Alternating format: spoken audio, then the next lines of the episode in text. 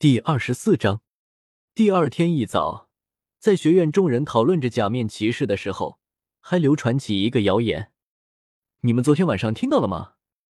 那声龙吼，你也听到了？我还以为是我错觉呢。怎么可能是错觉？那声音响彻天际，我们宿舍的窗户都震得晃了呢。魂兽肯定是不可能的了。会不会是哪个龙类兽武魂的魂师突破之后叫的声音啊？是吗？可是我们并没有感觉到魂力的波动啊。洛普普脸色有些苍白的走在去往教室的路上，一旁的方心担心的问道：“普普，你没事吧？要不今天就休息一下，我一个人可以的。不行，今天是你第一天正式上课，我说过要陪着你的。”不用担心我，我只是昨天晚上修炼的过头了一些，没睡好而已。洛普普脸色勉强的笑道：“他并没说实话，确实他昨天一直都在修炼，但之所以弄地脸色苍白，全是因为中途突然响起的一声龙吼。身为龙类武魂的他被影响到了，他很清楚的感知到，这个声音是来自一头级别不低于他的龙类武魂。”但是在他的印象里面，学院里在他之前还没有出过哪个魂师是顶级龙类兽武魂的。真不愧是我们史莱克学院，居然还藏着我都不知道的怪物！我得加快脚步了，绝对不可以被落下来。从方心那里得知，他也拿到了假面骑士的力量，但是还没有解锁。等应小牙找齐了人后，便会一起出发去魂兽森林。洛普普听从了绿果沼泽教的建议，趁着现在先努力将自己的力量稳定下来，争取在他们出发之前把骑士力量再拿下来。为此，他之后得悄悄的做一件事情。放心，我虽然今天陪你，但是从明天开始可能有一段时间会不在，你没问题吧？我是没问题了，之前不也认识了其他同学，有什么不懂的地方就问问他们好了。只是你要做什么去？洛普普眼神闪烁了一下，然后小声的说道：“我现在还不能吸收魂骨，所以得花时间把力量稳定下来才行。而且昨天大师不是也说了吗？虽然我们两个都有顶级武魂了，但是现在这个时间点被升到高等部，也很难跟上呢。对哦，还有这事来着。那你加油哦，我也会努力的。”洛普普点了点头。刚跟方心成为朋友，就对他说谎，这让他心里不太舒服。但是没有办法，如果接下来要做的事情被老师们知道了，一定会阻止他的，所以只能先隐瞒下来。对了，大哥哥呢？同学们早上去堵他，结果发现他压根晚上就没有在住的地方。我不知道，昨天分开之后，小牙哥哥就跟院长一起，不知道去了什么地方了。你说会不会跟昨天晚上的龙吼声有关啊？洛普普耸了耸肩膀，表示也不清楚，但心里隐隐的感觉到，似乎就是跟应小牙有关系。就在很多在想办法找应小牙的时候，他却待在弗兰德的办公室里翻阅着全校学员的资料。其实昨天晚上二龙这件事情之后，我就已经认同你了。就算你选择不跟奇怪他们战斗。我个人也可以做主，把你想要的东西给你。对于弗兰德的说法，应小牙头也没有抬地就拒绝了。院长，与七怪之间的战斗已经不仅仅是证明给您看的事情了。现在全校的人都已经知道这件事情，我想要将假面骑士的力量蔓延出去，就必须要在与奇怪的战斗当中，向所有人证明。没有什么，这场战斗更直观的让学员们感受到假面骑士的魅力了。好吧，弗兰德没有再阻止，但也没有心情继续做手头的工作了。那个二龙他去哪里了？应小牙神秘的笑道：“放心，他不会有事的。我觉得比起他，你还是担心一下大师吧。昨天的龙吼已经让学院里面出现谣言了，但是从早上到现在。”大师他却没有过来找你询问，你不觉得奇怪吗？是挺奇怪的，不过不是你跟二龙让我暂时不要管他的吗？不会是二龙去找他了吧？这我就不知道了。史莱克七怪因为地位很高，所以住的地方自然也非常很奢华，每个人都有一个独立的房间。天一亮，除了刚刚结束修炼、进入到睡眠的十二，苏璇和戴华就已经背着两百公斤的负重装备，出门开始新一天的训练了。比比东，我们先走了哦，你好了就快点。临走之前，苏璇还敲了一下比比东的房门，不过没有回应。没有多想的他，便先一步离开了。真搞不懂，干嘛非得每次叫他一下？他可是比我们还要怪物的怪物，就算慢了，也能几乎同时完成训练任务。就算没有完成，我估计这大师也不会教训他。快他一步的戴华一边奔跑着，一边头也不回的说道：“那可不一定，大师这人你又不是不知道，男女关系之前得是师生关系，严厉很。他又不是没教训过比比东，可问题就在于。”大师的教训在比比东的眼里也是美化的。呵呵呵呵，无法反驳的苏璇只报以尴尬的笑容。结束今天的训练后，我要找那个假面骑士对战。为什么？院长不是说了之后会有对战安排的吗？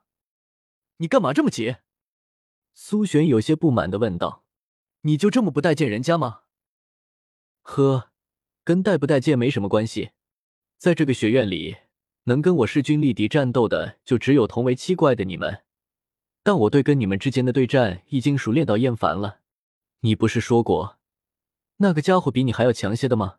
既然如此，管他是不是什么新的力量，只要能让我战个痛就行。我不信你没有这么想过。苏璇没有说话，但是在听了他的话后，眼神里也燃起了明显的战意。哼。你说到底也是七怪之一吗？看了一眼苏璇的反应后，戴华露出了意料之中的轻笑，然后加快了速度冲了出去。反应过来的苏璇也加快速度跟上。而这个时候，还没出门的比比东才一脸睡意的起床。这个世界的比比东如今是二十一岁，比玉小刚小了整整十五岁。别看已经成年。但是心性却还十分地少女，早上起来还要十分精致打扮一番后才会出门。用他自己的话说，每天都要见到心爱之人，自然得一直以最美的状态出现在他面前。简单洗漱之后，他坐到了梳妆台前，但是手却停了下来。他被桌上的一个没有见过的东西给吸引了。这是个什么东西？嗯，眼球。就在他伸手过去的时候，这颗红底金龙纹的眼球突然抬了起来，眼球里亮起一道红光。什么？五？没有任何反应的机会，眼球顺着他伸过去的手掌，融入到比比东的身体里。下一刻，比比东瞪大了双眼，整个人都仰了起来，一道道红色的波纹能量游走在他的全身。过了好一会。他缓缓的坐直了身体，但此时的他不仅神情变得不一样，而且眼睛里还淡淡的散发着红光。真是惊人的天赋，双生武魂，而且两个武魂都是顶级，真不愧是被小刚和福老大看上的天才。不，这里应该叫怪物吧？此时，已经被柳二龙附身的比比东，一脸惊奇的观察着自己身体。最后又看到了镜子里自己的样子，当然，这个身体并不是他的，是吗？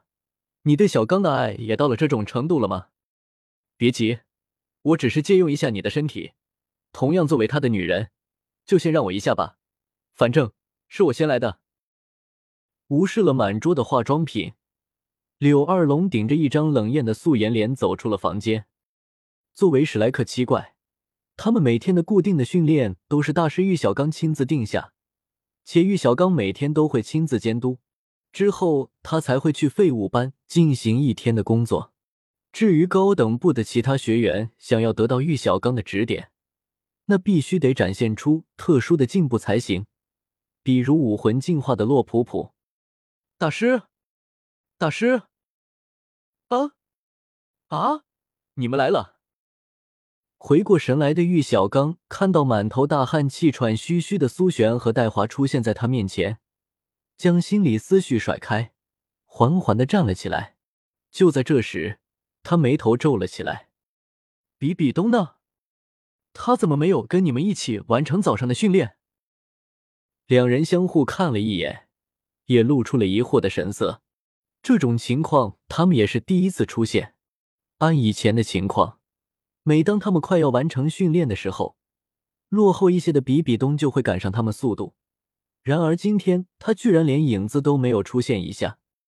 走之前的时候，我有喊过他，但还是老样子，并没有回音。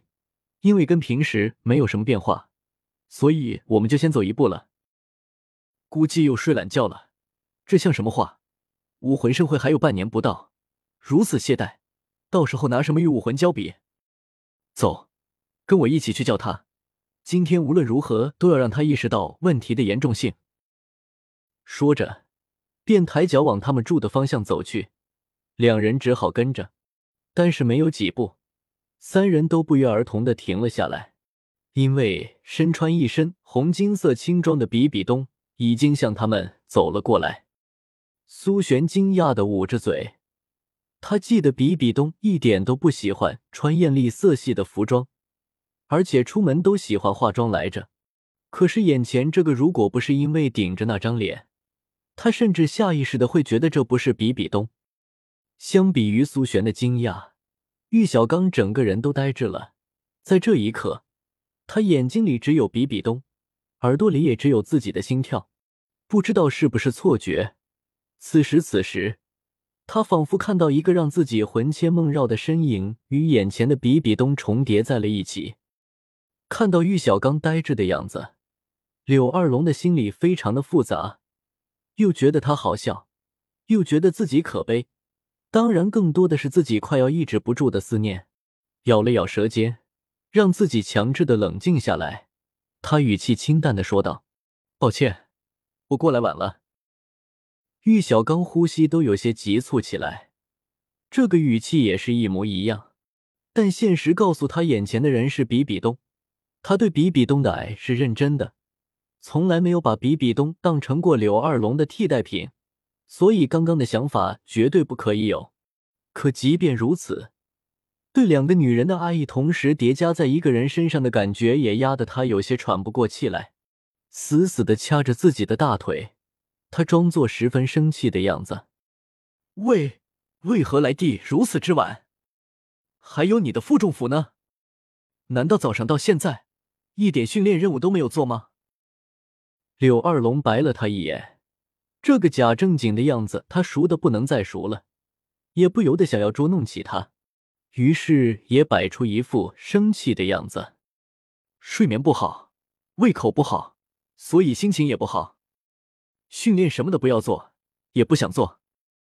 苏璇和戴华下意识的向后退了几步。果然，玉小刚因为这句话，额头炸出了经脉，脸色阴沉的快要滴出水来。这种想发火，却又舍不得的憋屈样子，看得柳二龙暗笑不已，连肚子都疼了。